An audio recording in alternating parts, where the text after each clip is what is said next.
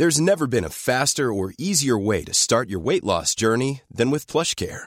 PlushCare accepts most insurance plans and gives you online access to board-certified physicians who can prescribe FDA-approved weight loss medications like Wigovi and Zepbound for those who qualify. Take charge of your health and speak with a board-certified physician about a weight loss plan that's right for you.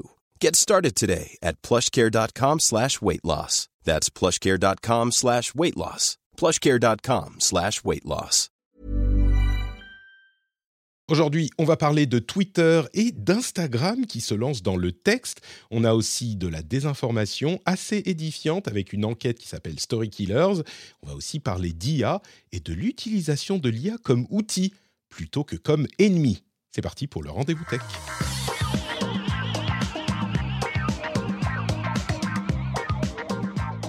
Bonjour à tous et bienvenue dans le Rendez-vous Tech. Quel plaisir de vous retrouver chaque semaine. J'espère que ce plaisir est partagé par les auditeurs d'une part et par mes invités d'autre part. On va leur dire bonjour dans un instant, mais avant ça, je vous rappelle que je suis Patrick Béja, que nous sommes en février 2023 et que c'est l'épisode numéro 501 comme les jeans. Et ces rappels faits, je peux dire bonjour à mes co-animateurs. Euh, d'une part, Marion Doumain, qui est là avec nous comme tous les mois. Bonjour Marion, comment ça va? Bah, salut Patrick, ça va très bien. Euh, moins, moins de neige que toi euh, par la fenêtre, mais, euh, mais ça va très bien. Je montrais. Grand ciel bleu, donc je ne me plains pas. C'est ça, faut pas s'en plaindre. Je montrais par, dans, sur le, la chaîne Twitch en live le temps qu'il fait chez moi. C'est la neige qui n'arrête pas de tomber depuis 48 heures. Je peux vous dire qu'il a fallu la dégager en sortant pour amener les enfants à la crèche ce matin. On était en retard. C'est, j'espère que le, le, truc qui déblaye, enfin le tracteur qui vient déblayer notre petit chemin de terre qui va jusqu'à la route va passer cette nuit. Sinon, on risque de pas pouvoir sortir demain. petite anecdote, on sort, euh, je rentre dans la voiture avec les enfants, on commence à rouler, et là, je me rends compte qu'il y avait tellement de neige sur les arbres que les branches étaient tombées, étaient descendues sur quasiment sur la route. Donc je dois sortir, je prends un petit bâton, je tape sur les branches et il y a la neige qui tombe et à chaque fois tu sais, la, branche remonte un petit peu et puis un petit peu et puis un petit peu. Donc j'ai dû faire ça sur tout le chemin pour euh, pouvoir sortir. La vie à la campagne. dans la forêt. Est-ce que tu n'auras pas mieux fait d'y aller à pied du coup pour taper sur les branches sans sortir de la voiture à chaque fois? Est-ce que tu as une voiture avec un, un, toit ouvrant pour pouvoir taper en conduisant? Mettre les enfants au boulot. que ça sera recommandé. Ouais, non, mettre les enfants au boulot. Allez, tac, tu vas. Bon, peut-être pour la prochaine fois. On a Stéphane qui est là aussi avec nous, Stéphane Le Boisselier. Bonjour, comment vas-tu? Tu as les, les ados qui sont silencieux derrière, c'est bien. Oui, euh, il y a eu des bruits d'assiette, mais j'avais coupé le, coupé le, micro.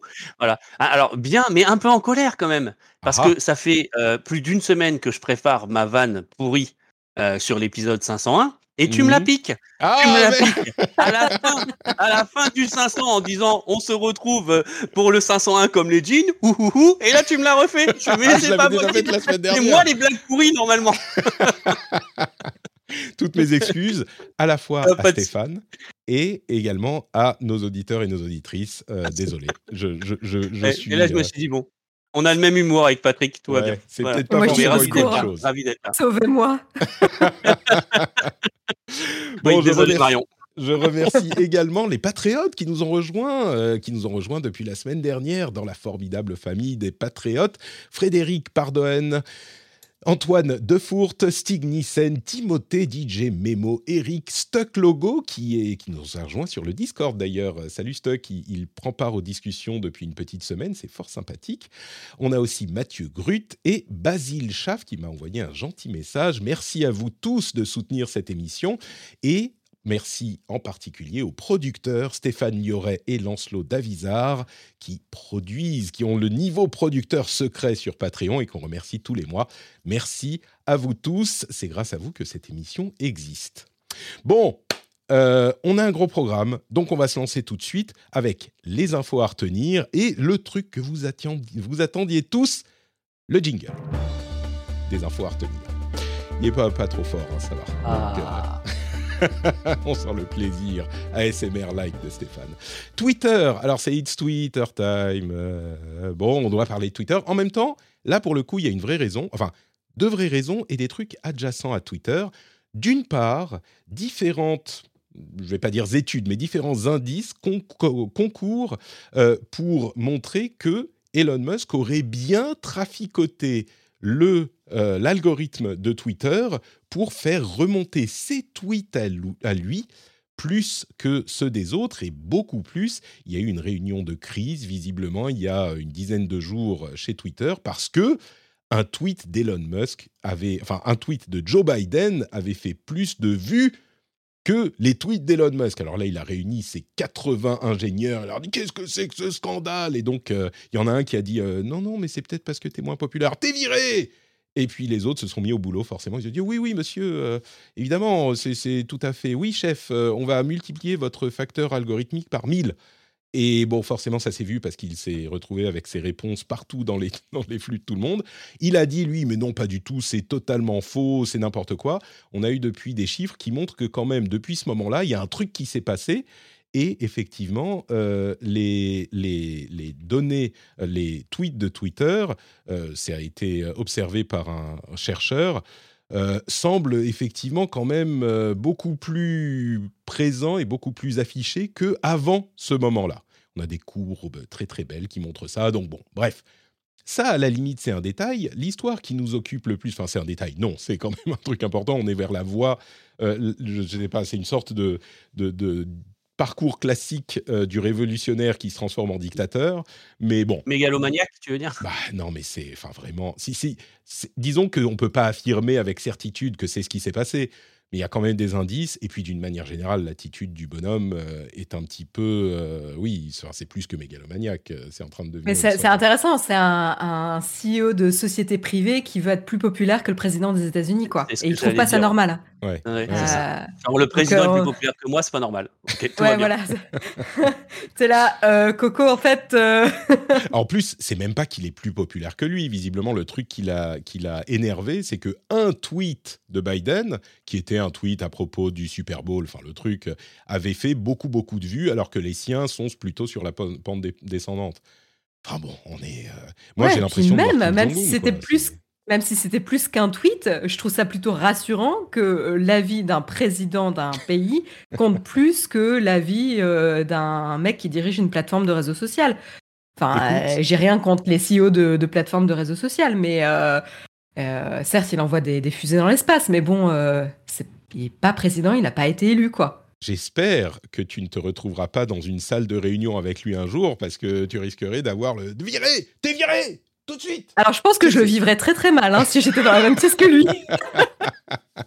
C'est marrant d'ailleurs les comparaisons qu'on fait souvent entre l'attitude de Musk et l'attitude de Donald Trump, parce que la phrase clé de, du reality show de Donald Trump, c'était quand même You're fired. Et là, ça a l'air d'être son attitude dans, dans, dans ses réunions euh, chez Twitter. on y est là, ouais, on y est.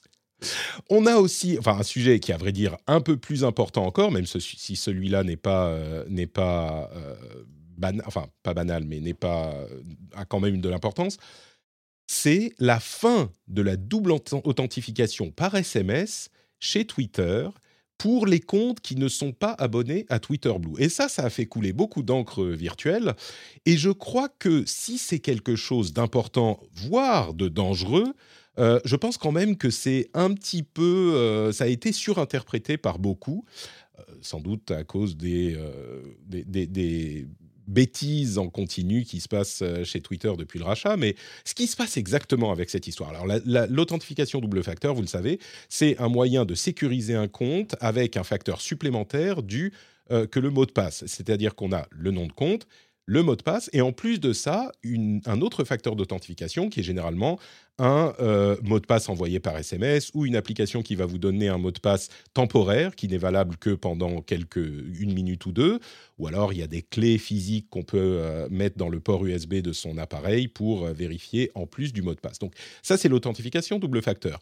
Le plus populaire c'est évidemment le SMS parce qu'on n'a pas besoin d'installer une application, d'avoir un matériel en plus, etc. Et donc quand vous connectez, vous connaissez tout ça, le système envoie un SMS au numéro que vous avez renseigné et ça permet de vérifier qu'au minimum, en plus du mot de passe, vous avez l'appareil qui est associé au numéro de téléphone.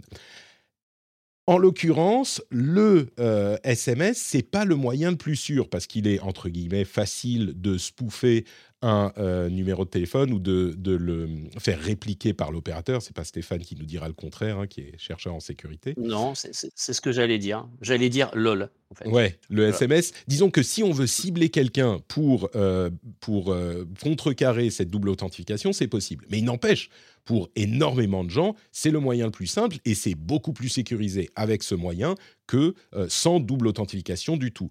Le truc, c'est que ça coûte de l'argent de faire envoyer des SMS.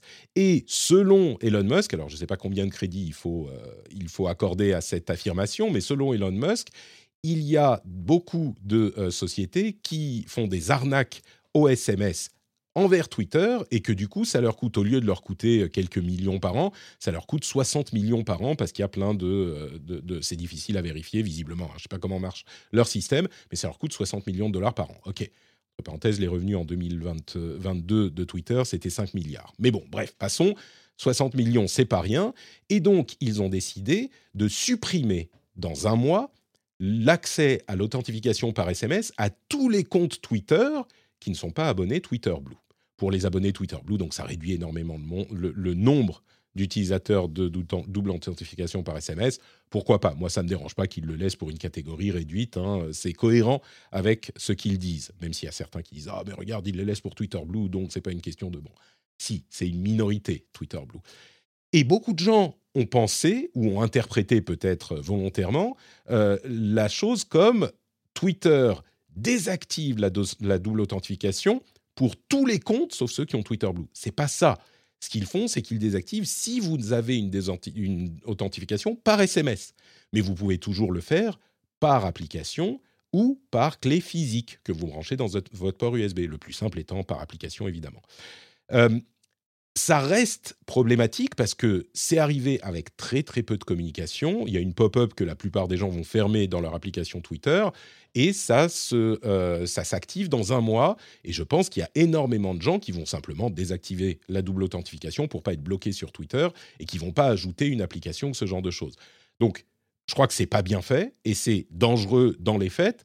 Mais c'est pas non plus la fin du monde comme euh, l'ont indiqué les gens qui, criaient sur Twitter c'est pas comme ça qu'il faut le faire. Stéphane, j'imagine que euh, c'est ton avis de chercheur en sécurité, enfin de spécialiste de la sécurité. T'es pas hyper tendre avec cette méthode, j'imagine, mais je te laisse nous le dire. Bah, on va dire que pour moi, c'est la dernière des méthodes à, utiliser, euh, celle quand t'as pas le choix. mais comme tu l'as très bien dit, c'est tellement facile aujourd'hui de cloner une carte SIM et de se faire passer pour quelqu'un et de récupérer les messages qu'il peut recevoir, etc. Euh, et c'est quelque chose que nous, euh, dans, mon métier, on rencontre euh, pas tous les jours, mais pas loin. c'est pour moi effectivement la, moins bonne des solutions. Même si, comme tu l'as très bien dit aussi, ça reste quand même une authentification double facteur. C'est-à-dire que c'est déjà toujours mieux que d'avoir un mot de passe unique. Mais si j'ai un conseil à donner effectivement à, nos auditeurs, bah, c'est plutôt d'utiliser soit une app d'authentification, Google en a une, Microsoft en a une, il y en a il y en a des tonnes, euh, voilà, ou une clé euh, physique. Euh, alors c'est un petit investissement, mais c'est une, voilà, c'est une, une, quarantaine d'euros. Vous avez des clés FIDO qui marchent à la fois en USB et à la fois en NFC. il faut savoir que maintenant ça marche avec certaines applications sur l'iPhone aussi. Mmh. et donc ça marche, ça marche plutôt bien, mais ça réclame un petit investissement. Et effectivement, il faut avoir la clé sur soi, etc. C'est un petit peu plus contraignant. Donc ça, c'est quelque chose que je vais plutôt vous conseiller pour sécuriser, par exemple, un coffre-fort de mots de passe.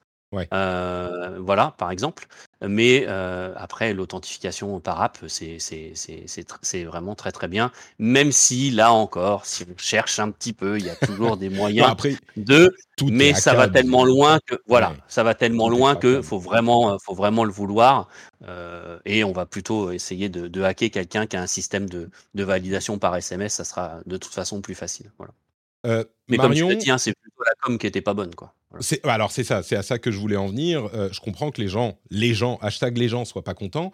C'est quand même mal géré euh, son truc, la manière dont il le fait. Ok, on va, comme on dit, phase out l'authentification par SMS, la double authentification par SMS. Ok, pourquoi pas C'est effectivement pas la méthode recommandée par les spécialistes en sécurité.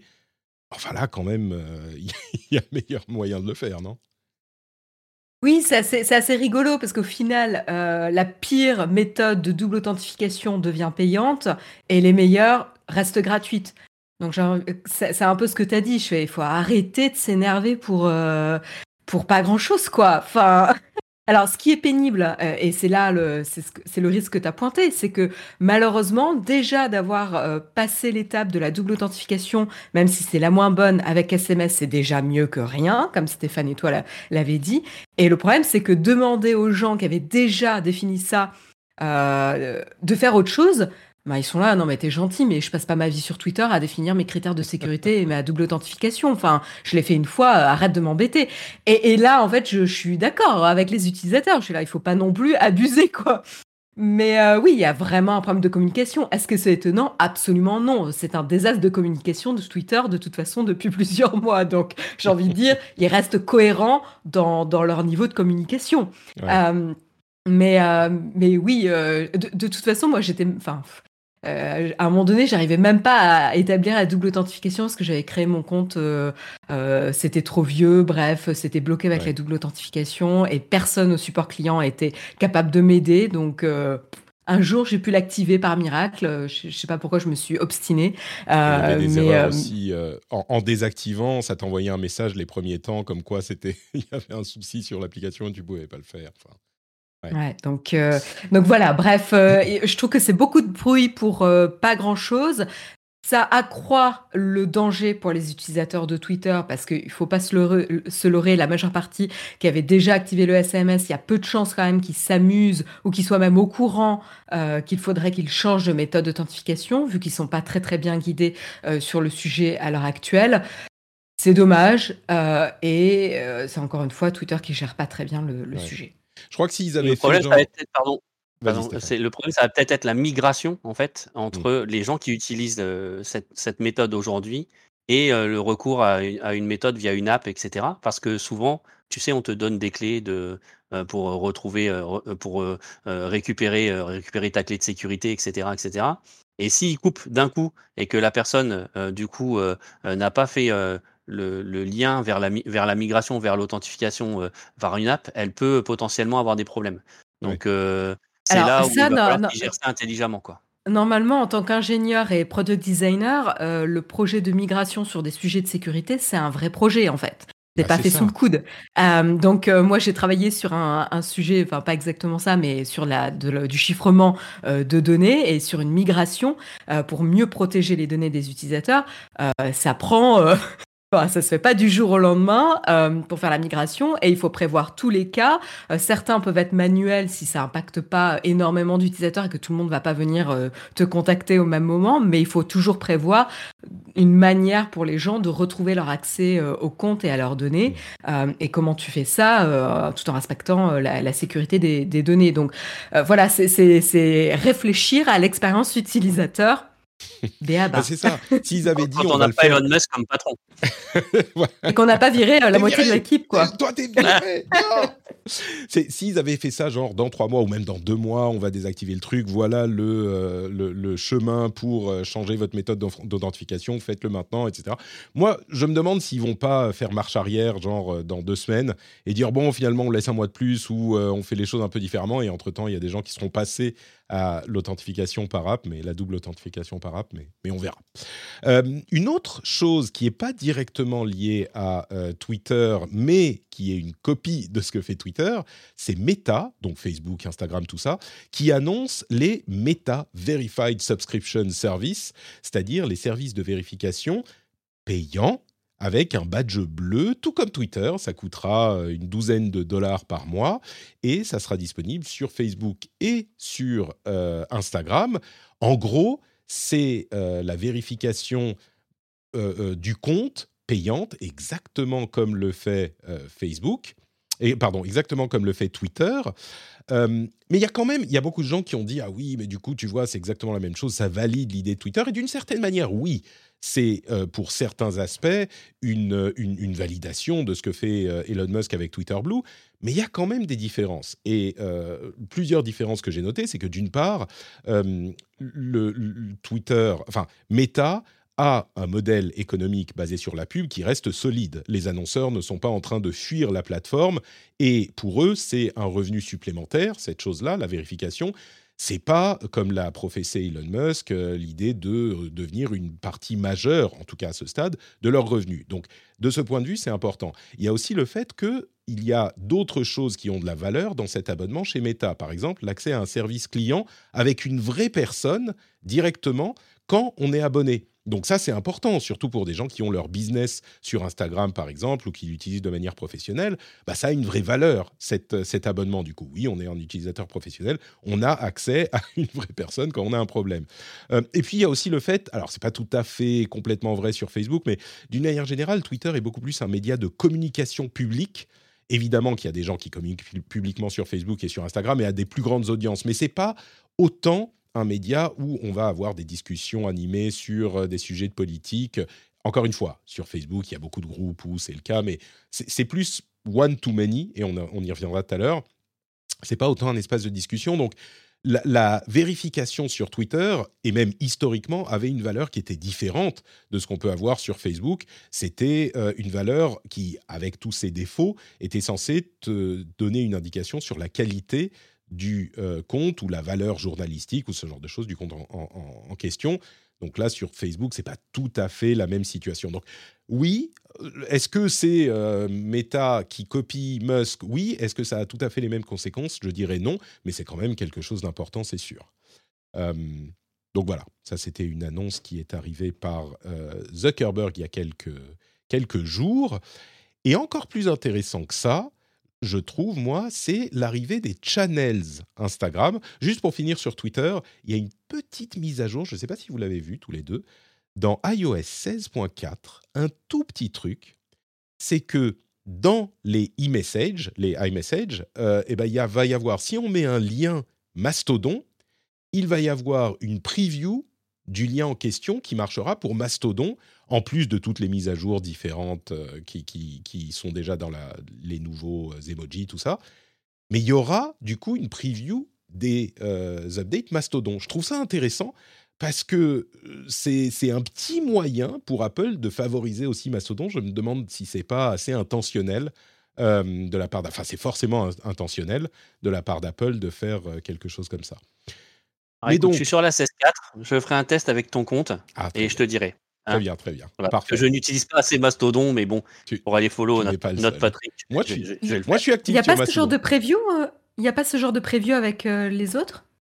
Euh, si, si, si, mais c'est juste qu'ils rajoutent Mastodon, tu vois. Donc, quelqu'un a pris le temps d'aller ajouter l'intégration de la preview Mastodon. Je trouve que c'est pas, pas anodin, quoi. Mais le truc encore plus intéressant que je voulais mentionner, puisqu'on parle de réseaux sociaux et de communication par texte, c'est l'arrivée prochaine des broadcast channels, ou des channels, des chaînes de diffusion sur Instagram. Alors qu'est-ce que c'est que ça? C'est un petit peu l'intégration sur Instagram des euh, groupes de discussion type WhatsApp, Telegram, euh, etc. Sauf que c'est vraiment one to many, donc un vers beaucoup. Donc la personne qui a accès à ça, c'est pas encore. Ils commencent avec des gros euh, comptes et puis ils vont diffuser ça petit à petit. Ils testent les choses hein, euh, avec un, calendrier de, déploiement chez Instagram. Euh, et donc on peut poster des messages comme dans une discussion classique, sauf que les gens qui les lisent ne peuvent pas répondre donc si on a 100 euh, 000 followers, on va pas avoir 100 000 réponses dans le truc, mais ils peuvent réagir, répondre à des sondages, des choses comme ça. Mais donc c'est vraiment l'idée d'avoir de la communication par texte en plus des images. Euh, je trouve ça vraiment intéressant et je trouve, alors moi je j'aime beaucoup Twitter, donc peut-être que ça me parle particulièrement, mais je trouve ça hyper intéressant comme ajout euh, à, Instagram, qui est avant tout un média visuel, hein, que ce soit en photo ou beaucoup plus en vidéo aujourd'hui avec les reels, etc mais là, il y aura en plus le texte. C'est un truc que vous pourriez utiliser, dont vous voyez une utilité Ou moi, je, délire un petit peu, peut-être, Stéphane, on vient vers toi. Tu vas, tu vas venir suivre, en plus de me suivre sur Mastodon, sur Instagram, pour avoir toutes mes updates Instagram?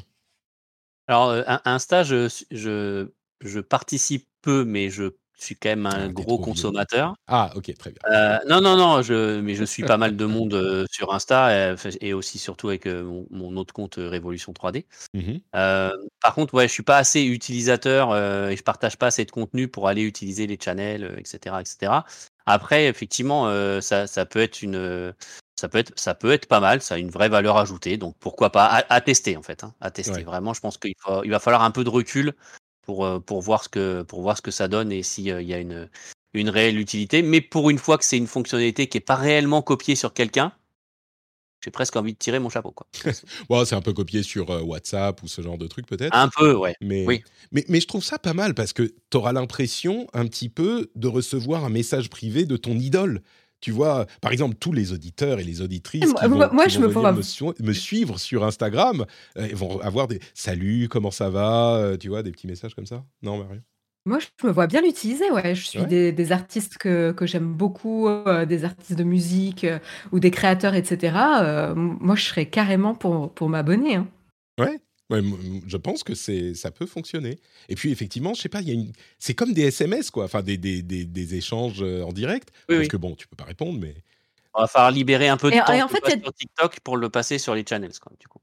Ouais, et puis il y, a déjà cette, cette utilisation, j'ai l'impression, c'est juste un peu détourné. Euh, par exemple, moi, je suis euh, le groupe euh, Glass Animals, qui est un groupe de, pop rock anglais, et, et, en fait ils écrivent des, petits articles de blog, enfin les différents membres du groupe, et ils envoient une newsletter. Et, en fait généralement ils font une capture de la newsletter qu'ils envoient, qu'ils mettent en post Instagram. Vrai, ou en story. Ouais. Mmh.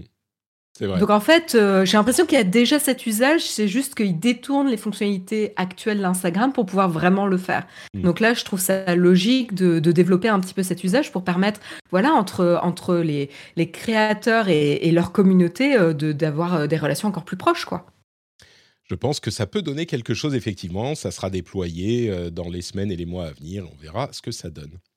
Deuxième gros sujet que je voulais couvrir, c'est l'enquête qui, alors c'est incroyable, le marketing du journalisme, la manière dont il dramatise la chose, et je dis pas ça du tout de manière péjorative, même au contraire, c'est des outils de communication. Il y a une enquête qui s'appelle Story Killers, qui a été euh, effectuée par un ensemble d'une trentaine de rédactions dans le monde. C'est des gens très sérieux, hein. il y a tout un tas de rédactions très sérieuses, la BBC, Le Monde, etc. Et ils l'ont euh, brandé Story Killers, et c'est un ensemble d'enquête sur différents euh, organismes qui aident à la euh, désinformation dans le monde. Alors, la chose la plus visible en France, je crois que euh, c'est l'affaire Rachid Mbakri, Mbarki, Barki, oui c'est ça, qui est un journaliste à BFM TV et qui a fait passer des sujets de désinformation à BFM TV, euh, qui ont été en fait euh, envoyés par des organismes plus que douteux. Bon, vous avez sans doute entendu parler de cette euh, partie de l'affaire. Et évidemment, elle est grave, elle, a été traitée avec sérieux, je crois, mais c'est pas cette partie qui m'intéresse le plus. Moi, la partie qui m'intéresse le plus, c'est ce qu'il y a derrière, c'est d'autres éléments de l'enquête Story Killers qui font référence à... Alors, je vous en ai choisi deux spécifiquement. C'est d'une part un groupe qui s'appelle Team euh, Jorge, j'imagine que ça ça se lit comme ça, enfin ça se prononce comme ça, et d'autre part euh, une organisation, une société qui s'appelle Eliminalia. Alors Team Jorge, c'est euh, un groupe géré par un ancien du Mossad, un agent israélien, qui est une société, hein, tout à fait, entre guillemets, une société normale, qui gère des réseaux de désinformation. Et je crois qu'on imagine tous, en particulier des acteurs euh, étatiques, qui ont des réseaux de désinformation et les fermatrolls, etc. Là, euh, ce qu'on trouve, et c'est encore une fois une enquête qui a été menée euh, dans l'anonymat, ils sont rentrés dans les bureaux, ils ont eu des interviews avec les responsables, etc. C'est très sérieux. Il y a un outil notamment qui s'appelle AIMS, qui est géré par cette société qui permet de gérer des campagnes de désinformation dans le monde entier. Et il donne quelques exemples. Et ce qui est frappant, c'est que ça va beaucoup plus loin que ce qu'on imaginait jusqu'ici. C'est-à-dire qu'il y a des milliers et des milliers de comptes. Ils indiquent dans l'enquête qu'ils euh, peuvent créer entre 3000 et 5000 faux profils par semaine par semaine sur les réseaux sociaux. Et quand on dit faux profil, c'est pas un compte Twitter avec une image et une description. C'est des profils qui ont des comptes sur différents réseaux sociaux. On nous montre par exemple Twitter, Instagram, Facebook, euh, etc. Qui se postent et commentent entre eux sur les différents réseaux sociaux, donc qui sont vraiment difficiles à retrouver. Alors évidemment, ils ont des avatars tiré au hasard, piqué sur Internet, hein, sans doute, mais ce genre de choses. Et surtout, ça peut être coordonné pour des opérations de désinformation euh, extrêmement efficaces. On a un exemple qui est donné, c'est l'événement Twitter de la mort d'Emmanuel Lémeux. Je ne sais pas si vous, avez, si vous vous souvenez de cette histoire, c'était, euh, je ne sais plus, en été, je crois. On avait vu à un moment un, un, émeu qui est une sorte de. Enfin, ça ressemble à un cerf, euh, qui, est, qui, qui, qui, a été en trending topic de Twitter dans certains pays parce qu'il était censé être mort et c'est un animal qui est populaire sur qui a son compte etc qui est géré par son, son sa propriétaire évidemment et en, en train de me dire que c'est pas Emmanuel qui gère son propre compte? C'est pas lui-même qui gère euh, son propre compte. et donc ils ont utilisé cet outil euh, Ames. Euh, oui, non, mais l'information avant tout sur le rendez-vous tech Marion. Tu vois, nous nous sommes dans l'exactitude. ils ont utilisé cet outil Ames pour viraliser une annonce de la du décès d'Emmanuel, ce qui n'était pas du tout vrai. Et le hashtag RIP Emmanuel en euh, quelques jours euh, ou quelques heures, s'est retrouvé en tendance dans différents pays. Euh, enfin, en, l'occurrence en Slovaquie, mais donc il a vraiment eu une, une, certaine popularité à tel point que le propriétaire du compte, la propriétaire du compte, qui est quand même qui est un compte qui, qui, est suivi par 800 000 personnes, a dû aller dire que euh, c'était pas du tout le cas et que euh, Emmanuel n'était pas mort et donc a dû s'exprimer publiquement sur, euh, sur le sujet et elle savait pas d'où ça venait. Et on a la réponse maintenant euh, avec cette histoire. Il y a d'autres exemples qui sont donnés qui sont beaucoup plus préoccupants, comme par exemple le sabotage de scrutin ils ont notamment saboté euh, le premier référendum sur l'indépendance de la Catalogne, qui était organisé en 2014. Euh, et ils disent que euh, ils peuvent. L'objectif pour eux, il y avait un, scrutin dans un pays africain qui a été reporté aussi.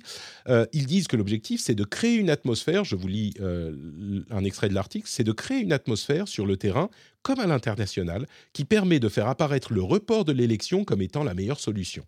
Et donc, c'est vraiment. Alors, c'est pas quelque chose dont on imaginait que ça n'existait pas, mais l'ampleur et la, la, puissance des outils est vraiment édifiante. Donc, je vous recommande d'aller lire cet article. Il sera dans, la newsletter, euh, d'ailleurs. Euh, et, c'est intéressant à noter, à noter aussi qu'avec l'intelligence artificielle, ça risque de encore faciliter ce genre de travail. L'autre élément qui est intéressant, et je ne sais pas s'il y a beaucoup à commenter là-dessus, mais je vous les, je vous les mentionne quand même, euh, sur ces deux-là, c'est donc Eliminalia, qui est une société qui gère la réputation de ses clients et euh, qui promet d'effacer le passé des gens qui euh, estiment que leur passé ne devrait pas être visible sur Internet. Alors, ça fait évidemment euh, penser au droit à l'oubli, qui est un outil, légal, enfin un concept légal qui a été mis en place en France et en Europe, euh, où on peut demander à Google, par exemple, de faire euh, supprimer les liens vers des histoires qui sont euh, dommageables si elles sont trop anciennes, etc. On ne va pas reparler de ce truc spécifiquement, mais évidemment, une société comme celle-là, qui a d'ailleurs disparu dans la nature après l'enquête, le, business, c'est de, de faire du blanchiment de passé pour euh, des organisations qui ont besoin de faire euh, changer leur, euh, leur image publique, en fait. Et là où des gens sont accusés de certaines choses, à raison, souvent, eh bien, ils vont engager cette société qui, par deux outils principaux, le Digital Millennium Copyright Act, le DMCA, donc vont demander le retrait d'articles critiques pour des raisons fausses. Hein. Par exemple, ils vont aller publier un article correspondant à un article critique de leur client, qui en reprend les, de grands extraits, et ils vont l'antidater et dire c'est euh, du copyright. Donc, ils vont euh, euh, contacter par exemple les hébergeurs et dire bah, c'est du copyright, veuillez retirer l'accès à cette page, ou alors directement l'éditeur du site, retirer l'accès à cette page ou supprimer la page. Et la plupart des gens qui n'ont pas euh, d'outils légaux et de moyens légaux importants vont devoir s'exécuter. L'autre outil qu'ils utilisent, c'est le RGPD, et ils vont demander pour des raisons évidemment suspectes, le retrait pour cause de RGPD, ils vont donner des références, etc. Et du coup, le résultat, c'est que pour leurs clients, des, euh, euh, sujets critiques de leurs clients vont disparaître. Et, On parle, en gros, le travail légitime représente une, fraction infime de ce qu'ils font. On parle beaucoup de criminels qui veulent faire disparaître de, je schématise, hein, mais qui veulent faire disparaître de l'Internet leur euh, passé ou leur présent criminel, et ça marche. Et ça marche. Donc, le euh, sujet est hyper intéressant aussi. Euh, je vous le mettrai dans la newsletter également, mais c'est à la fois fascinant et, et effrayant. Et terrifiant. Et terrifiant. Parce qu'il y a quand même, Tami, il se vante, tu vois. C'est-à-dire que, alors moi j'ai l'habitude dans la sécurité, si tu veux, d'avoir des gens qui euh, vendent des plateformes sur, sur, le darknet qui permettent de souscrire à un service pour pouvoir aller pirater une entreprise et disposer des outils, par exemple, hein, tu vois. Mais là, on a, mais c'est sur le darknet, donc tu vois, c'est un petit peu, c'est underground, tu vois. Hein. mais là, non, on a des gens qui euh, se vantent carrément de pouvoir créer des faux comptes, etc., euh, etc. Et moi, des fois, je m'amuse à aller voir les faux profils euh, sur. Euh, alors, il y en a beaucoup sur Insta et sur Twitter, il y en a de plus en plus aussi, euh, bizarrement depuis quelques depuis quelques mois. et avant, les faux comptes sur Insta, tu les repérais en deux secondes. Mmh. C'était des comptes où il y avait deux photos et les personnes suivaient beaucoup plus de gens euh, tu vois, que, qu'elle n'avait de followers. Enfin, il y avait, un, il y avait, il y avait un, espèce de décalage absolument énorme, genre 3 followers et 3000 suivis. Hmm. Et, et, tu les repérais assez facilement. Et maintenant, avec ce genre d'entreprise, les faux comptes, si tu regardes bien, il y a du contenu, euh, souvent depuis presque un an, voire deux ans, euh, à des dates différentes, des trucs qui sont euh, qui sont tout, qui paraissent légitimes et, et on voit qu'il y a vraiment des sociétés qui se sont spécialisées là-dedans et ouais clairement ça, ça, ça, fait, ça fait peur. Mais c'est ça qui est assez euh, impressionnant dans, dans l'enquête, justement. C'est euh, la richesse des, faux profils euh, quand ils montrent qu'ils créent plusieurs comptes sur différentes plateformes pour enrichir le profil et l'empreinte numérique d'un faux profil pour lui donner plus de crédibilité. Genre, il a inscrit à une chaîne de, de hamburgers parce qu'il aime les hamburgers, etc. etc. c'est le niveau de sophistication et, et en fait, ça ressemble un peu à, à c'est-à-dire euh, bah, les réseaux sociaux et les plateformes vont faire tout pour euh, limiter et identifier euh, ces espèces de faux comptes. Et donc, du coup, les faux comptes se perfectionnent pour pouvoir passer ces règles et ces détections. quoi. C'est, je crois qu'il est tentant de se dire ah bah oui, bah, c'est des faux comptes, on savait, mais, mais ça va beaucoup plus loin que ça en fait. C'est pas juste, hein, c'est des trolls, des fermatrolls, on savait, on savait que ça, ça, arrivait. Là, moi, comme, comme vous le disiez tous les deux, j'arrivais plus ou moins à savoir qu'est-ce qui était un faux compte euh, ou pas. Aujourd'hui, c'est beaucoup, beaucoup plus difficile. Et, et la, la manière ça, c'est plus, plus possible. Ouais. Ils sont créés à la. Enfin, ah, j'imagine que là aussi. Et c'est pas juste ces sociétés-là, hein, maintenant, qui sont euh, révélées au grand jour, mais il y en a plein qui font des choses comme ça, enfin, plusieurs en tout cas. Et, euh, et ce qui est frappant, c'est l'interaction entre les différents réseaux, le fait qu'ils aient des comptes sur plusieurs réseaux, etc. Donc. Bon, euh, maintenant. J'ai trouvé un moyen assez simple de mettre un terme aux conversations avec les faux comptes. Ça, ça marche assez bien, je vous donne le tips hein, au cas où. C'est que, en général, il y a des conversations qui se lancent, machin et tout, et au début, je fais exprès de répondre. Donc, je réponds, je dis, ouais, ça va, merci, j'habite en France, et toi, machin et tout. Et, et après, euh, je dis, qu'est-ce que tu fais dans la vie? Euh, Donc, elle ou il me répond ce qu'il fait dans la vie. Et, et, en général, quand je soupçonne que c'est un faux compte et je, et, et je veux voir si ça va, ça va plus loin ou pas, euh, il me dit, et toi, qu'est-ce que tu fais? Et je lui dis, bah, moi, je suis expert en cybersécurité. En général, le faux compte, c'est silence radio derrière. Là, j'ai plus de nouvelles. Et il y a eu une fois où j'étais persuadé que c'était un faux compte. Et la personne me répond, bah ouais, et alors, euh, bah ok, cool, super, bah ça voilà. Et, euh, et là, c'était pas un faux compte. Mais en général, quand c'est un faux compte, c'est après, voilà, c'est silence radio. Voilà, je vous donne le titre. Donc la prochaine étape d'amélioration des faux comptes, c'est quand le faux compte pourra répondre Ah, mais c'est super impressionnant, Stéphane, dis-moi en plus. c'est ça, c'est ça, c'est ça. Euh, bah écoutez, enfin, tout ça, évidemment, c'est intéressant, mais le, le, le, plus important, c'est la manière dont il euh, manipule effectivement. En tout cas, bon, il se vante de pouvoir manipuler les élections. Hein. Après, peut-être que c'est le, bravado des, des, des, des organisateurs de, de la boîte. Mais euh, c'est ça qui est le plus, le plus impressionnant et c'est dans tous les pays, dans toutes les langues. Enfin bon, bref. Et voilà donc pour les deux gros sujets que je voulais euh, évoquer aujourd'hui. On a encore pas mal d'actualités qui arrivent, mais j'aimerais, avant de se lancer dans It's AI Time, ta -ta -ta, bon, c'est pas aussi cool que d'habitude, euh, mais quand même, je voudrais quand même euh, remercier ceux qui soutiennent le Patreon et surtout vous inviter à peut-être vous aussi faire partie de cette catégorie de personnes exceptionnelles.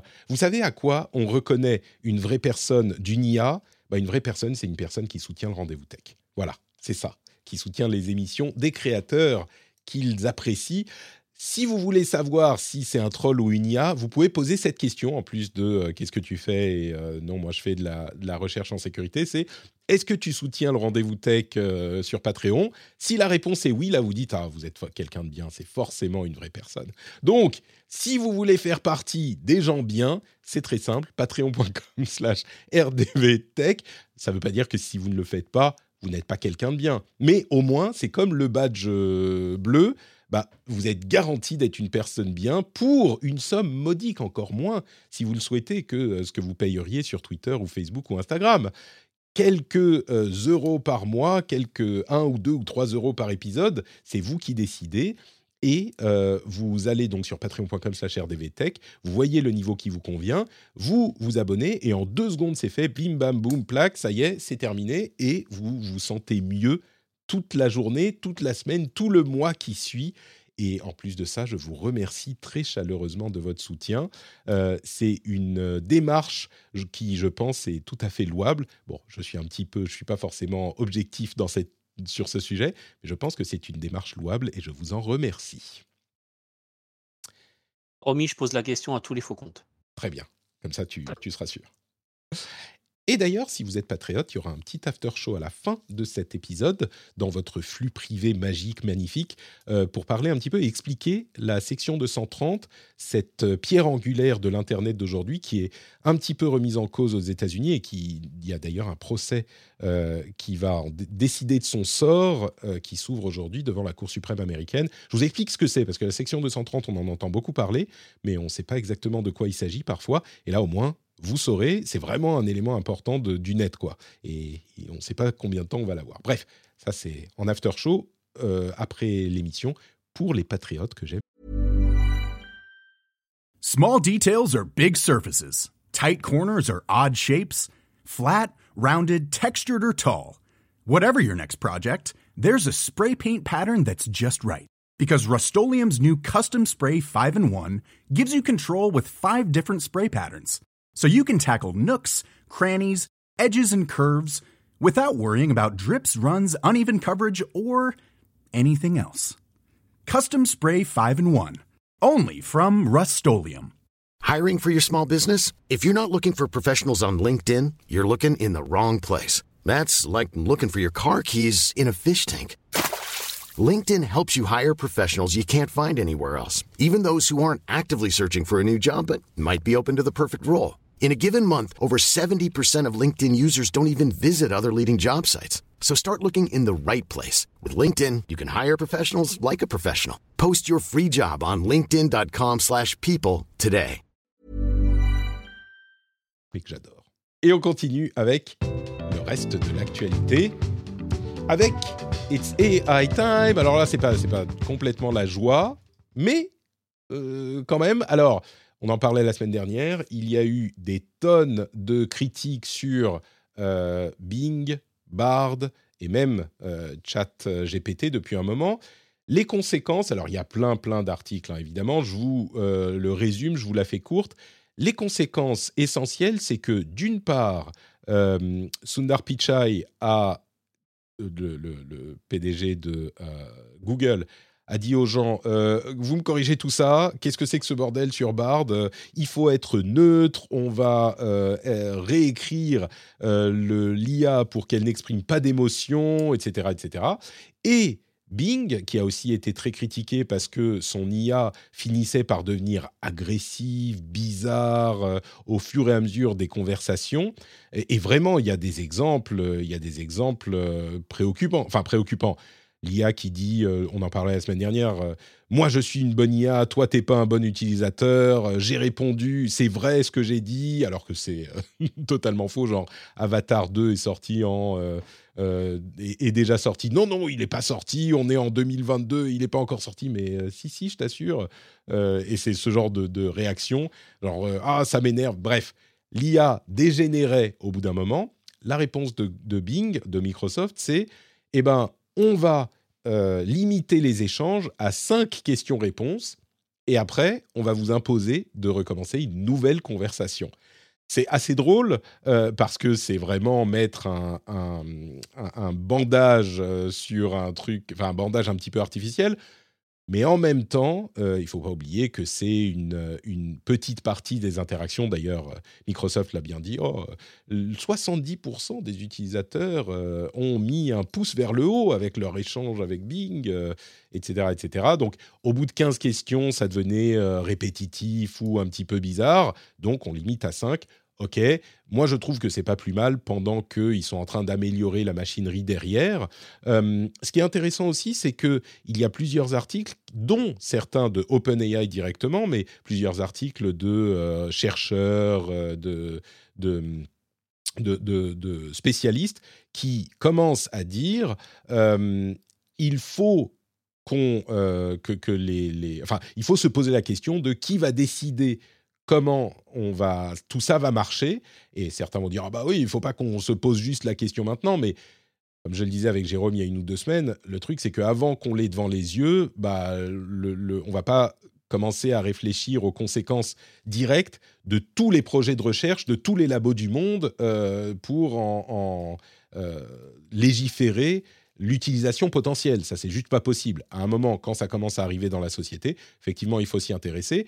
Et là, les responsables et les gens qui euh, gèrent ce genre de projet euh, le mettent en avant beaucoup plus tôt, je dirais, que ce qu'on a vu dans euh, d'autres domaines de la tech, où c'est venu après des, des années d'utilisation. Donc, faut s'y intéresser. C'est en cours. je trouve ça plutôt positif, mais enfin plutôt positif on laisse pas la chose autant dégénérer, je crois. D'un autre côté, Microsoft est, selon euh, certaines sources et certaines, rumeurs, euh, déjà en train de d'augmenter le prix des API de recherche par Bing, d'aller voir les annonceurs pour leur dire eh, vous ne pas faire de la pub euh, sur, sur notre nouveau Bing, etc., etc. Donc la machine commence à s'activer. Moi, je trouve que c'est un petit peu le fonctionnement normal d'une nouvelle technologie aussi, comment dire, perturbante qui perturbe l'industrie, hein, peut-être perturbante psychologiquement aussi, qui perturbe l'industrie. Je trouve que c'est un fonctionnement normal, voire on laisse pas les choses dégénérer. Pas si, si vous, ça vous inquiète plus. J'aurai après un autre sujet un petit peu plus euh, euh, positif à vous soumettre, mais qu'est-ce que, comment vous, vous, jugez l'évolution de ce truc avec Bing qui dit Oh, cinq, cinq réponses et puis, puis c'est fini? C'est. Est-ce que c'est. Bah, Vas-y Stéphane. Moi je trouve ça un peu facile, mais, mais euh, après la seule question que j'ai envie de vous poser, c'est euh, est-ce que vous avez testé, est-ce que vous avez du coup après avoir testé, euh, vous avez eu envie d'utiliser Bing ou est-ce que vous êtes reparti sur Google? Parce que moi perso, j'ai plutôt eu envie de lui mettre des claques euh, autre chose. Euh, Pourquoi il t'apprenait la vie ou? Non, mais j'ai pas eu de réponse du tout pertinente. Euh, oui, et puis et puis oui. Alors quand tu creuses un petit peu, etc. C'est vrai qu'il a il a tendance à, t'apprendre la vie. Et, je trouve que là où ChatGPT t'arrivais à le biaiser sur plutôt sur enfin sur ta session en lui disant non non en fait on est en 2022 etc. Pour reprendre un peu passé, mais c'était que sur ta session. Et en fait, si quelqu'un d'autre lui posait la même question, il n'était pas biaisé. L'impression que Bing, les, biais, ils ont été, euh, ils ont été un petit peu euh, euh, généralisés. donc, donc peut-être moins de maîtrise de, de ce côté-là. donc voilà. Après, je vais regarder l'évolution parce que forcément, moi, c'est un sujet. bah, je suis passionné de tech et, et de sécurité, donc forcément, c'est un sujet, c'est un sujet qui m'intéresse. Mais, euh, mais voilà, pour l'instant, aujourd'hui, j'ai pas été réellement. Autant j'ai été convaincu par ChatGPT, même si euh, hier, je lui ai demandé de résoudre un problème pour ma fille de CM1, juste pour voir comment il allait réagir. euh, il commence à me faire des équations. J'ai dit non, mais en CM1, ils connaissent pas les équations. Il me dit ah pardon. Alors si on part de x égale, j'ai dit mais non, ça c'est une équation. ils, ne savent pas ce que c'est x égale quelque chose. Il me fait ah ok d'accord, pardon, excusez-moi de la confusion. Mais il m'a fait ça dix fois et au final à chaque fois il me remettait. On a marre. toi, pas on voit les, on voit les limites. Mais sur Bing, je suis pas convaincu. Alors sur Bing, j'ai cherché euh, qui est Stéphane Le Boisselier et il me dit, euh, alors je vais pas dire spécifiquement, mais un, quelqu'un euh, qui fait de la cybersécurité, un utilisateur d'Instagram avec le pseudo LB Stéphane. Il y a aussi un professeur d'histoire médiévale, j'imagine que c'est pas toi, mais non, moi. mais tu vois, comme quoi, euh, il connaît ah, pas mal, un hein. petit peu. Pas hein. mal, parce que ChatGPT, il me connaît pas, par contre. Tu vois. Ouais, voilà. Tu vois, Bing, il peut faire des recherches Internet. Marion, c'est le, le... Tu sais, le, le mime du, du truc du téléachat où tu mets un, un machin de gros scotch, là, de gaffeur, sur la, la, la, bassine qui fuit, tu fais paf et ça y est, c'est réparé. euh, ça ressemble un petit peu à ça. C'est un peu la bassine qui fuit, peut-être. Oui, mais bon, est-ce que c'est est -ce c'est vraiment grave? Enfin, en, en, fait, euh, pour des pour des produits, il faut, faut, bien se dire, on est en on est en vraiment en early stage de, de, de produits. C'est vraiment le tout début de l'utilisation de l'intelligence euh, artificielle et de et de ces modèles de, de conversation. Et, euh, et en fait, c'est ce que disait très bien Microsoft. La majorité des utilisateurs vont pas les utiliser comme vont pas l'utiliser mmh. comme ça. Donc on va pas dédier 90% des ressources de Microsoft qui travaillent sur Bing euh, avec ChatGPT sur euh, 1% des use cases c'est ridicule. Donc en effet, ils ont mis un gros scotch, ça va très bien tenir pendant un certain temps, et ils vont se concentrer sur le vrai use case euh, de Bing et de ChatGPT dans Bing. Euh, c'est ce que font toutes les startups. Hein. C'est-à-dire on va pas aller chercher le edge case qui mmh. concerne 1% des utilisateurs. Et si en fait euh, la solution c'est l'expérience n'est pas optimale ou on limite leur nombre de, de requêtes, on s'en fout. Je mmh. suis désolé pour les fans de tech, mais on s'en fout. c'est ça la réalité en fait. Ouais. Et je trouve que d'une manière générale, on, a tendance à se focaliser sur ces, cas pas négligeables, qui existent, euh, ils ne sont pas inventés, mais sur ces cas-là, et euh, pas assez sur l'utilisation en général, comme tu le dis. Et à ce propos, il y a un article que j'ai trouvé, peut-être que c'est le, meilleur article sur l'IA que j'ai lu depuis euh, trois mois, et Dieu sait que j'en lis beaucoup, mais le plus important. Et je le mettrai aussi dans la newsletter. D'ailleurs, euh, Mailchimp est en train de changer ses conditions d'utilisation. Je ne sais pas si je pourrais continuer la newsletter publique, la newsletter euh, des patriotes, oui. Mais si vous avez des outils euh, pas trop chers de, newsletter qui fonctionnent bien, dites-moi parce que dans, quelques semaines, la newsletter, je vais devoir la transférer quelque part et je ne sais pas comment je vais faire. Mais d'ici là, cet article-là, il sera. C'est un article d'un professeur qui s'appelle Ethan Mollick, qui est un professeur euh, d'université, hein, qui se focalise, euh, qui est à l'université de Pennsylvanie, qui se focalise sur l'entrepreneuriat et l'innovation, et qui a euh, pris une approche vraiment intéressante et différente sur l'IA. C'est que le dernier semestre, enfin ce semestre en cours, il a demandé aux élèves non pas de ne pas utiliser l'IA pour leurs devoirs, mais il a imposé aux élèves de faire une partie de leurs devoirs avec l'usage de l'IA. C'est-à-dire qu'il a été leur demandé de faire rédiger la réponse par ChatGPT et d'illustrer avec des outils d'IA générative euh, images. Et euh, le résultat est vraiment fascinant. Encore une fois, il faut aller lire l'article, il n'est pas super long, mais il donne par exemple la manière dont les gens l'utilisent avec euh, petites variations et puis on laisse l'IA euh, faire le travail, genre écrit cinq paragraphes sur ça, écrit cinq paragraphes avec comment les leaders organisent leurs équipes, etc. en 250 mots, ok? Méthode 2, euh, avec des restrictions et des euh, utilisations de l'usage euh, de, des connaissances de l'utilisateur, qui, qui, est un petit, peu plus descriptif. Et puis l'approche 3, c'est carrément de la coédition, où il dit, on, donne comme indication, fais comme ça, mets le paragraphe 2 ici, là, organise plutôt comme ça, etc. Et il dit, sa conclusion, je ne vais pas vous faire tout l'article, mais sa conclusion qui est vraiment intéressante, c'est que sans entraînement, tout le monde utilise l'IA mal. C'est-à-dire que ça ne donne pas les résultats qu'on veut, ça donne des résultats décevants dans le, euh, euh, le texte produit, etc. Mais il faut vraiment apprendre, et lui, il dit, il, faut, il va falloir utiliser l'IA en donnant plusieurs prompts, en affinant votre recherche, en, affinant votre, vos requêtes, etc. Ce que j'en retiens, c'est que, alors évidemment, lui, le but, son but n'est pas de pousser les élèves à n'utiliser que ChatGPT pour écrire leurs devoirs.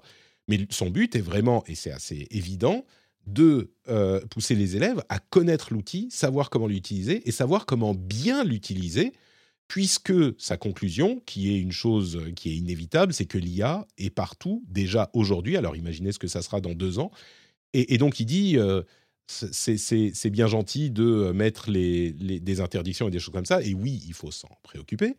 Mais l'IA est partout. Donc soit on apprend à l'utiliser, on aura un avantage, soit on n'apprend pas à l'utiliser. Et comme il le dit, sans entraînement, sans connaissance, tout le monde utilise l'IA n'importe comment.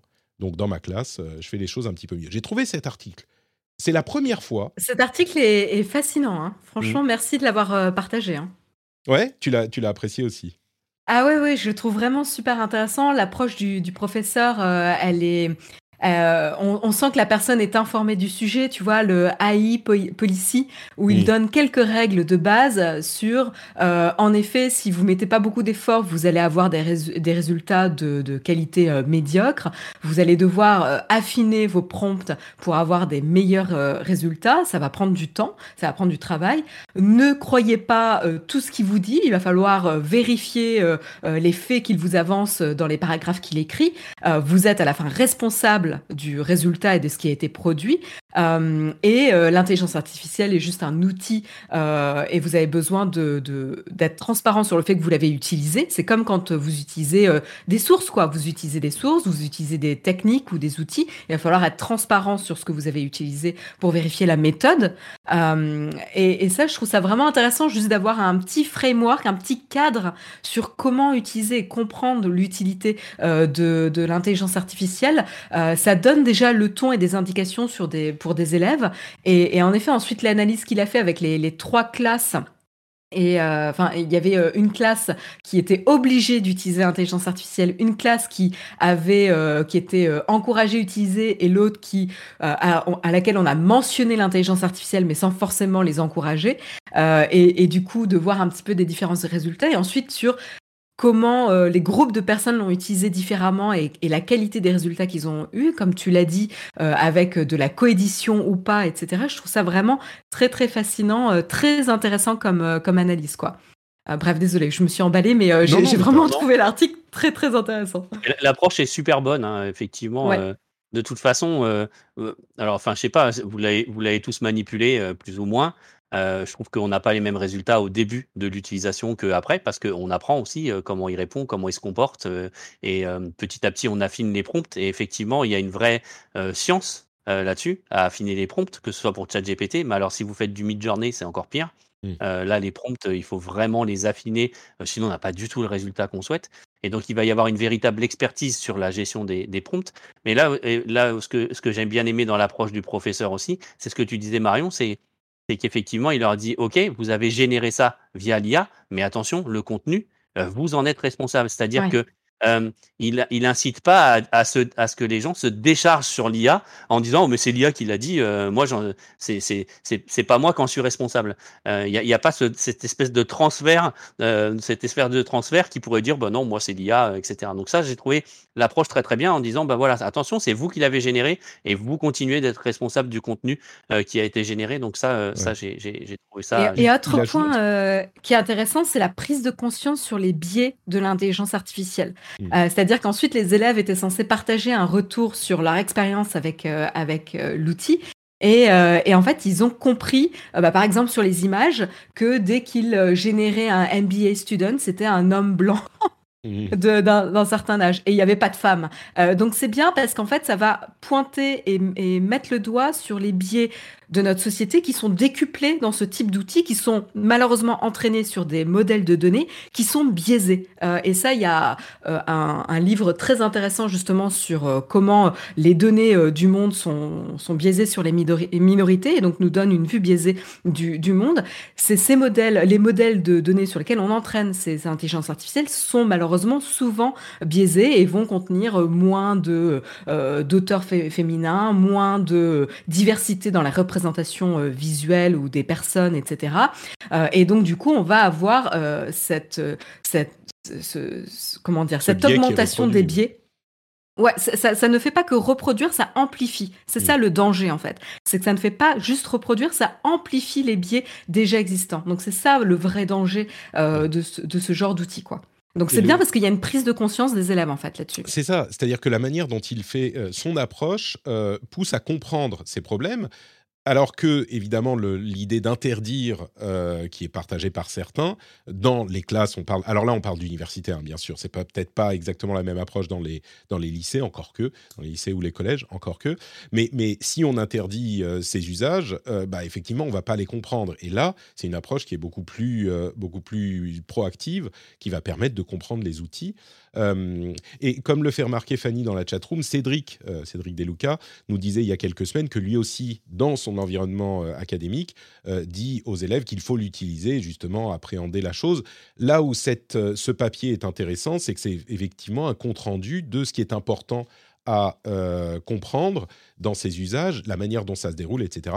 Et puis, euh, cette AI, policy que tu as noté, euh, il y a un dernier paragraphe que je crois que tu as mentionné, je ne suis pas sûr, mais où il dit il faut inclure un paragraphe à la fin de votre devoir qui explique comment et pourquoi vous avez utilisé l'IA. Sinon, vous êtes en violation des, des, des politiques, des règles d'honnêteté académique. Donc, je trouve que cette approche est vraiment excellente. Il y a, à peu près tout, je crois, euh, ce qu'il faut y avoir là-dedans. C'est un papier qui n'est pas très long. Et je vous encourage vraiment à lire, que vous soyez un professionnel. Et en particulier, si vous êtes un éducateur ou euh, quelqu'un qui est dans le monde politique ou euh, qui a accès aux personnes dans le monde politique ou dans leur entourage, ou, etc., je pense que c'est important de s'intéresser de cette manière aussi, pas exclusivement, mais aussi euh, à, ces outils et considérer l'IA euh, comme un outil et pas comme un ennemi, au moins dans, certains contextes. Donc, euh, c'est comme un petit livre blanc de bonnes pratiques. Donc c'est à, diffuser, à diffuser largement, c'est clair.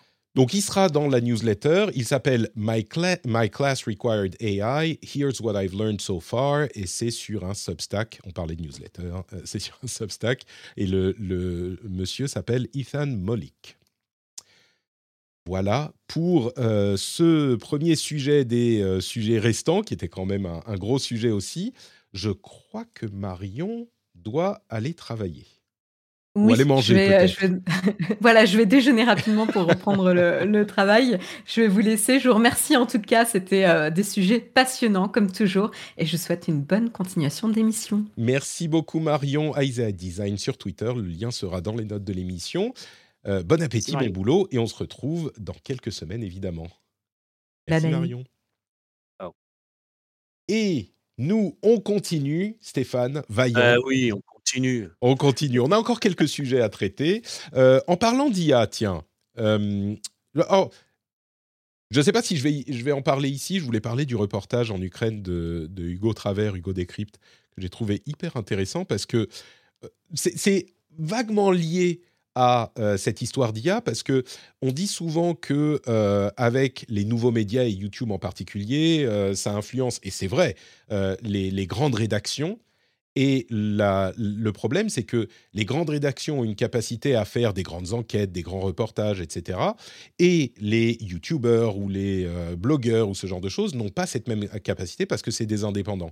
Et il y a déjà eu des documentaires, des choses intéressantes qui ont été faites par des youtubeurs, mais là, ce reportage en Ukraine euh, de, Hugo Travers, qui est, pour ceux qui ne savent pas, euh, un youtuber qui euh, est avant tout youtuber et twitcher, qui est avant tout, qui traite de l'actualité politique et sociale en France, c'est un gros youtuber, et ben il a fait donc un reportage qui est, alors il est resté en zone libérée, mais il est allé en Ukraine, à, Kiev, et dans les villes voisines il a fait en fait un reportage de guerre. Et au-delà de la, substance du reportage lui-même, moi, ce qui m'a vraiment euh, marqué, c'est sa capacité euh, financière et organisationnelle à justement faire un reportage de guerre qui n'a rien à envier, je trouve, à un reportage qu'aurait pu euh, produire une rédaction d'une chaîne nationale. alors, il a 25 ans, il sort de YouTube, il sort de Twitch. Évidemment, on sent que c'est les premiers pas d'un journaliste, euh, ou on va dire les deuxièmes ou troisièmes pas d'un journaliste. Euh, on en parlait beaucoup sur le Discord, justement, et il y a quelqu'un qui nous disait Ouais, c'est bien, mais en même temps, c'est un peu cringe. Et oui, évidemment, il y a des moments où il est très jeune, etc. Mais ce qui me frappe vraiment, au-delà de cette partie de la discussion, ce qui me frappe vraiment, c'est de voir de quelle manière un indépendant, un YouTuber, qui n'est même pas le plus gros YouTuber de France et certainement pas le plus gros YouTuber du monde, mais même pas le plus gros YouTuber de France, peut euh, réussir à faire un reportage de ce type. Euh, alors, c'est pas, ça ne veut pas dire que euh, tous les peuvent, tous les youtubeurs peuvent concurrencer toutes les rédactions, mais quand on dit le, problème de ces indés, c'est qu'ils n'ont pas les ressources pour faire des grandes enquêtes, des gros euh, reportages. C'est vrai, et ça c'était très vrai jusqu'à maintenant, mais je me demande si on n'est pas en train de voir cette euh, euh, tendance peut-être s'infléchir un petit peu. Et si des youtubeurs qui, comme ça, gagnent beaucoup d'argent, peuvent investir cet dans leur, cet argent dans leur pratique. alors, il avait une équipe, il avait un fixeur, il avait des producteurs, etc., évidemment.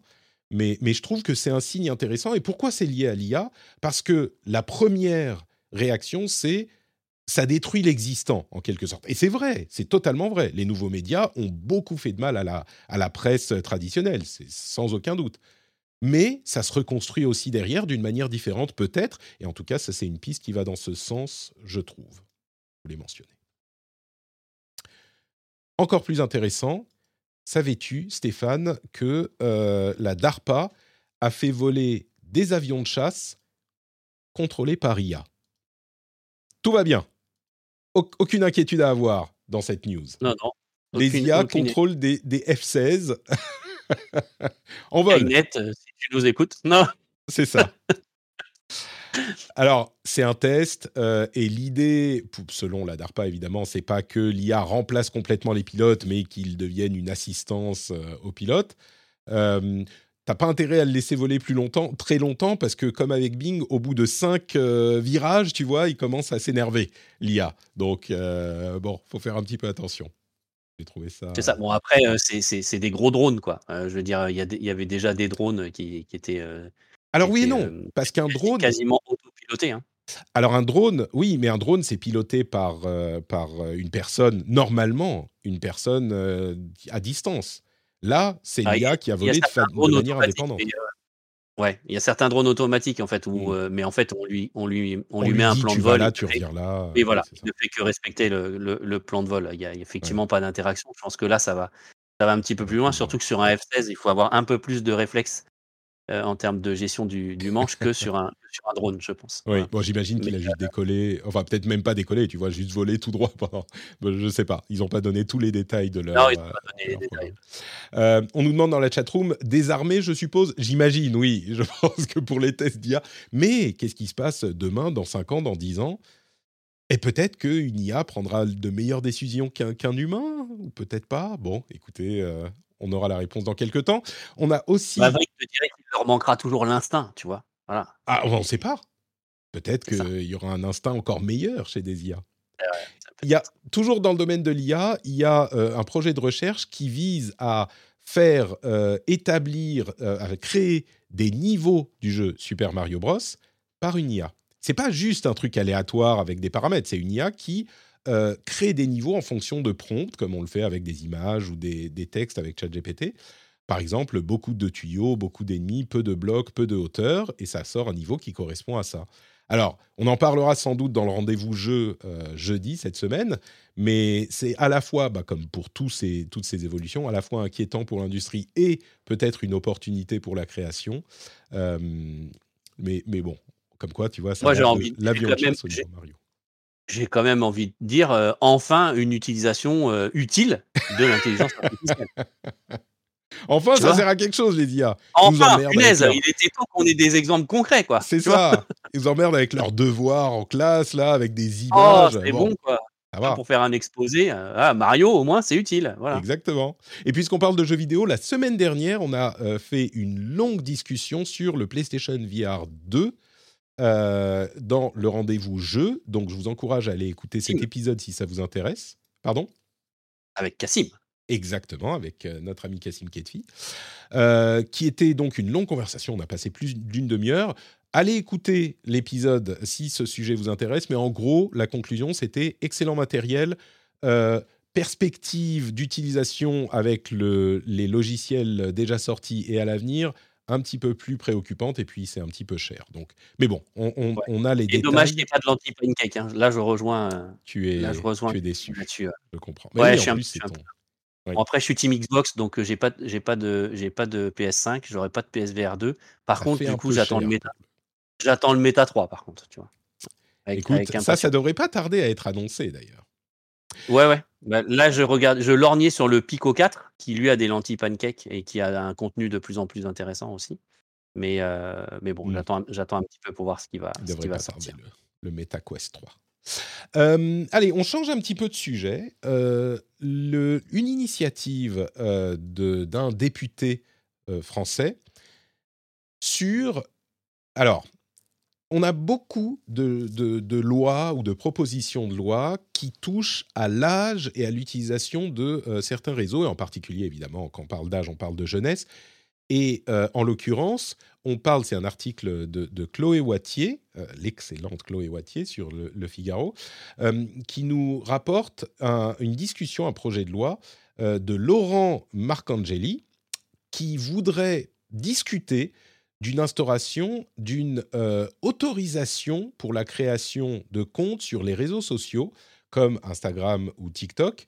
donc son texte parle euh, d'un âge de 15 ans pour demander l'autorisation aux parents pour créer un compte. Il ne s'agit pas d'interdire l'utilisation, on n'est pas dans le cadre de, de contenu pornographique ou ce genre de choses qui ont aussi été discutées euh, et qui sont, à vrai dire, mis en place, mais d'une demande d'autorisation pour que l'ado n'ait pas la possibilité, alors on sait bien ce que ça veut dire, hein, n'est pas la possibilité, il y a toujours des moyens de détourner, mais ça soit euh, a priori plus difficile ou en, pratique interdit de créer un compte seul, sans l'autorisation des parents, avant l'âge de 15 ans. Alors, on peut discuter de tout, hein, l'âge de 15 ans, est-ce que c'est le bon âge, est-ce que c'est une bonne idée, mais j'ai l'impression que c'est pas forcément une mauvaise idée. Alors, peut-être que 15 ans, c'est un peu trop âgé, mais avant 12 ans, par exemple, euh, ou 13 ans peut-être, moi, j'aurais tendance à me dire, oui, trouver un moyen pour nécessiter l'autorisation du parent dans la création du compte, je pense que c'est peut-être une bonne idée. Toi, tu as des ados, donc euh, tu es concerné par la chose. Qu'est-ce que tu en penses? Euh, Alors, pour, la création du compte, euh, oui, parce que, là, oui. là, aujourd'hui, ils créent des comptes et en fait, ben, ce qu'ils veulent pas que je vois, ils créent un deuxième compte dont je suis pas au courant. Et, s'ils ne pouvaient pas, sans avoir une autorisation, pour créer un compte spécifique, tu vois, s'ils doivent. Alors, après, le gros problème, c'est le moyen technique, là, hein, mais. Oui. Alors, il y aura toujours des moyens de contourner, euh, pour les petits malins, mais dans l'idée, euh, je suis pas contre, euh, parce que, mmh. faut quand même rappeler que les réseaux sociaux, c'est pas tout beau, tout rose, qu'à partir d'un certain âge, avant un certain âge, c'est compliqué. Tu vois, Facebook, par exemple, ils disent que c'est 13 ans. pour moi, 13 ans, c'est un peu, un peu jeune, mmh. pour, pour avoir un compte, un compte sur Facebook ou sur, ou sur Insta.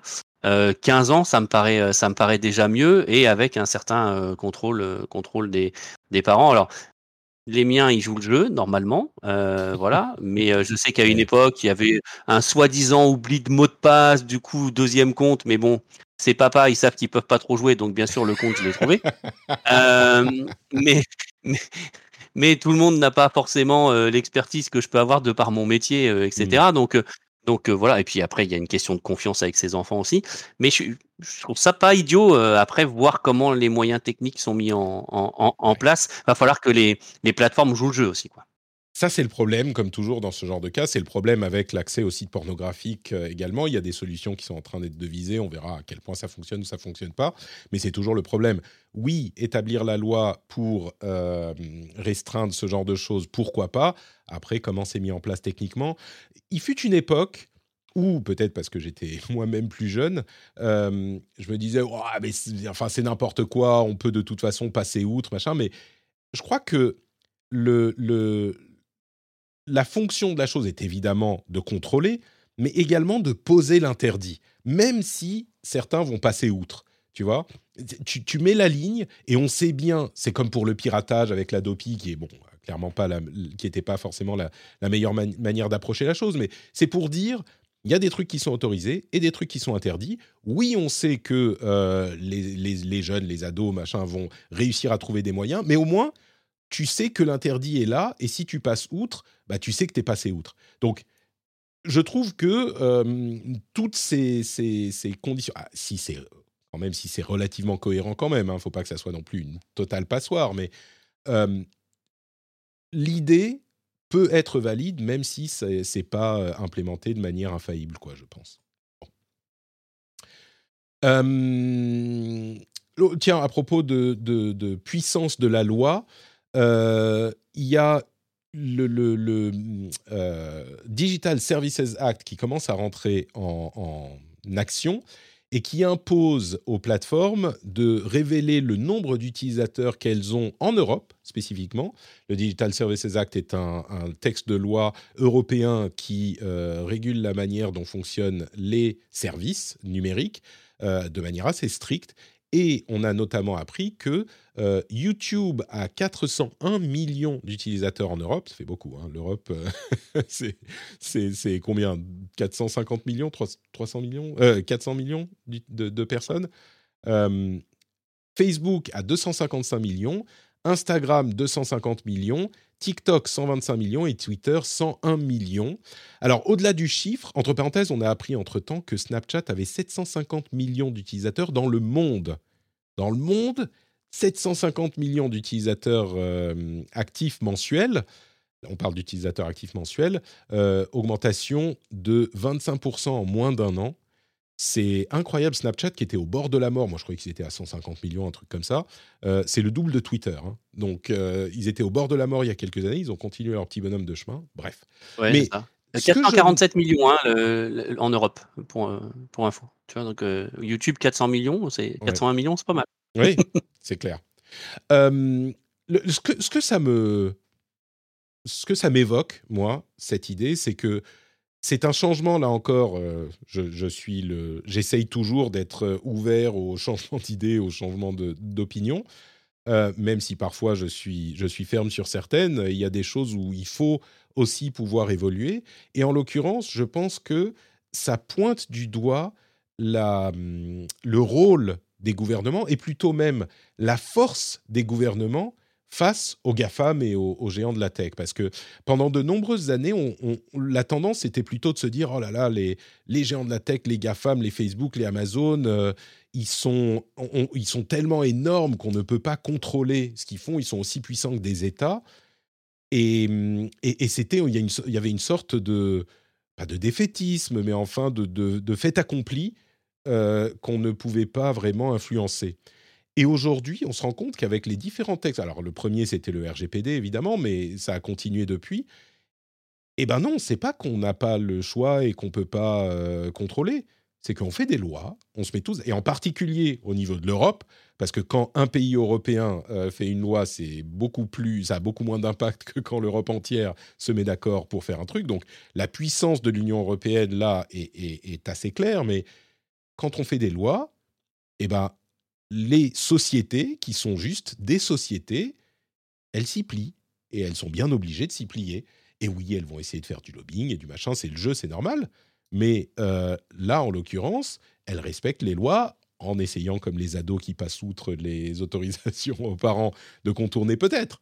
Mais euh, d'une manière générale, bah, quand, la loi dit quelque chose, des sociétés doivent euh, faire en sorte de la respecter, en particulier quand tu mets des, des responsabilités pénales ou, financières sur les dirigeants. Ça, ça marche très très très bien. Hein, mais, mais, mais bon, c'est, et le, le DSA et le DMA en sont de, de très bons exemples, je trouve. Euh, donc voilà, c'était une chose que je voulais noter. Et puis, conclusion, euh, Salto Salto disparaît dans un mois environ. J'ai beaucoup aimé l'article de euh, Marie Turcan sur Numérama qui titre La mort de Salto est un immense gâchis.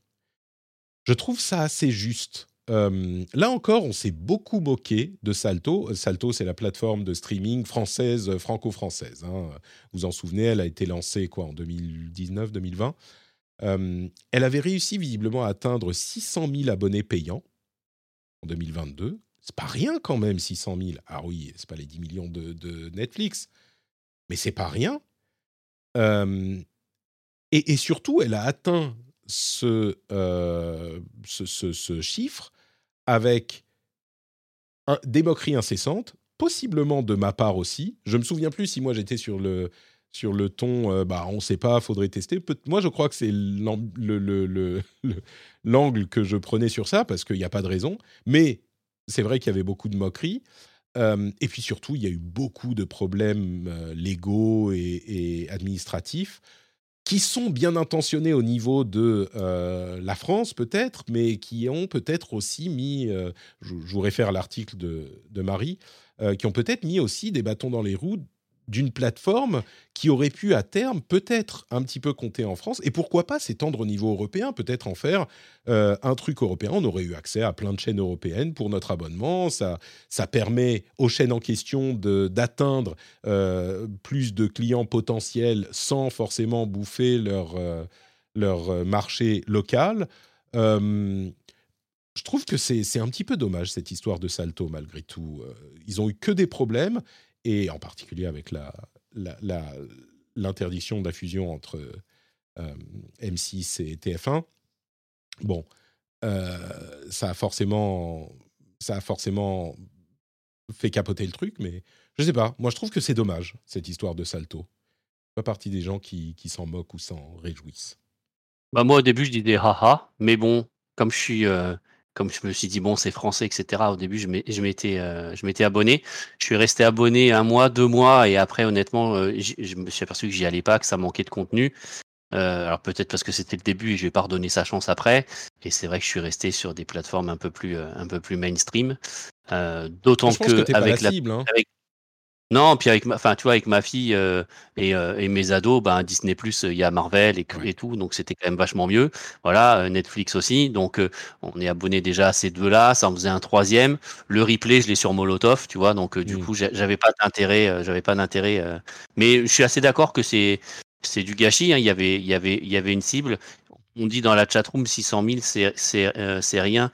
c'est Zigototo qui nous dit ça c'est pas beaucoup, mais c'est quand même pas mal. Moi, tu vois, j'étais étonné qu'il y ait 600 euh, 000 abonnés. Euh, euh, voilà, donc effectivement, c'est une plateforme qui a peut-être pas eu sa chance et qui a peut-être pas été bien gérée non plus. Hein. Peut-être que s'il y avait eu quelques contenus un peu plus, un peu plus attirants, ça aurait ramené du monde. Je sais pas. Peut-être. En tout cas, maintenant, elle, disparaît. C'est mm. dommage. Et je crois que ça nous amène du coup à la fin de notre notre émission, de nos discussions. Euh, je vais peut-être vous faire un after show pour les, pour les patriotes.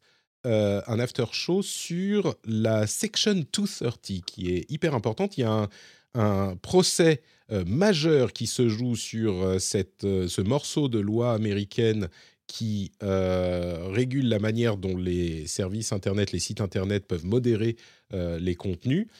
Et alors, on est euh, là aujourd'hui, donc on en parlera la semaine prochaine, je pense, euh, du procès Gonzalez versus Google, qui est essentiel devant la Cour, suprême américaine. Donc on en parlera la semaine prochaine, mais je vais vous euh, faire un petit after show pour expliquer ce qu'est le Section 230, parce qu'il y a beaucoup de gens qui ne comprennent pas de quoi il s'agit. Donc on va faire ça pour les patriotes. Mais entre-temps, je vais d'une part dire au revoir à, à Stéphane aussi, puisque nous nous quittons là pour l'épisode normal sur le flux public, sur les gens, euh, les gens normaux. Donc, euh, quand même, l'occasion de te dire au revoir et merci. Et où es-tu sur Internet? Eh ben, merci à toi. C'était toujours, euh, c'est comme toujours un plaisir de faire cette émission, de t'accompagner. Ben, sur Internet, vous me retrouvez chez, Elon Musk, à Stéphane. voilà. Et, euh, et, sur YouTube, Révolution 3D et sur Twitch aussi. Mais je, vais essayer de refaire du contenu. Mais c'est vrai que ces derniers mois, j'ai été euh, très très pris. Puis j'ai eu des petits soucis de santé, donc j'étais moins actif. Euh, mais voilà, je vais essayer de, de, reprendre, de reprendre un petit peu tout ça. Très bien. Donc dans tous les cas, tu es sur, sur Twitter, LB Stéphane, juste là. Exactement. Pour ma part, c'est NotePatrick sur euh, notepatrick.com, absolument partout, enfin presque partout. NotePatrick. Je suis pas sur TikTok, je, suis Patrick, NotePatrick01, Patrick Béja01, NotePatrick01 peut-être. Je sais plus. Enfin, je poste pas sur TikTok de toute façon, mais peut-être un jour, qui sait. Je vais vérifier parce que après les gens vont. Je l'ai dit maintenant, TikTok. Je suis qui sur euh, C'est pas TeamTalk. TikTok. Voilà. Je vérifie hein, en direct. Vous m'excusez une seconde, je reviens tout de suite. Euh, ne pas autoriser à trouver les contacts, non merci. Note Note Patrick. Ah bah vous auriez pu chercher longtemps. Note Note Patrick. Pourquoi j'ai 89 followers? Bon, bref, Note Note Patrick sur TikTok. Vous pouvez aller me suivre si ça vous intéresse, mais je n'y poste pas. Donc, euh, un jour je me réveille pour faire un TikTok, vous saurez. Euh, mais à part ça, Twitter, Facebook, Instagram, tout ça, c'est Notepatrick partout. Vous avez aussi notepatrick.com pour suivre tout ce que je fais, tous les liens vers tous mes podcasts, dont Super Laser Punch. On devrait parler de Ant-Man and the Wasp euh, cette semaine. Et puis en fin de semaine, des épisodes 4, 5, 6 de The Last of Us. Euh, Antoine and the Wasp, je je vais pas spoiler, mais. Hmm. Ouais, Quantumania, on a vu mieux. Mais dans tous les ah, cas. rien voilà. que la bande-annonce au cinéma m'a pas vraiment donné envie. Hein. Pourtant, j'avais bien aimé, euh, surtout le 1, hmm. mais bon, bref. Écoute, euh, je, je, je l'ai écouté, mais ça m'a pas donné tellement envie non plus. Donc, euh. Par contre, de la sauveuse, c'est très bien. Mais voilà, donc euh, tout, vous pouvez me suivre absolument partout. Euh, Twitch, Note Patrick pour suivre en direct. Il y a Note Patrick Podcast, aussi le lien dans les notes de l'émission, sur YouTube pour voir en replay. Et bien sûr, patreon.com slash rdvtech pour soutenir l'émission si vous le souhaitez, si vous voulez faire cette euh, action active, eh bien, vous pouvez aller sur patreon.com/slash rdvtech et obtenir plein de bonus cool, comme par exemple cet after show qu'on va faire tout de suite. Merci à vous tous et à vous toutes. Je vous fais de grosses, grosses bises et je vous donne rendez-vous dans une semaine pour un nouvel épisode. Ciao, ciao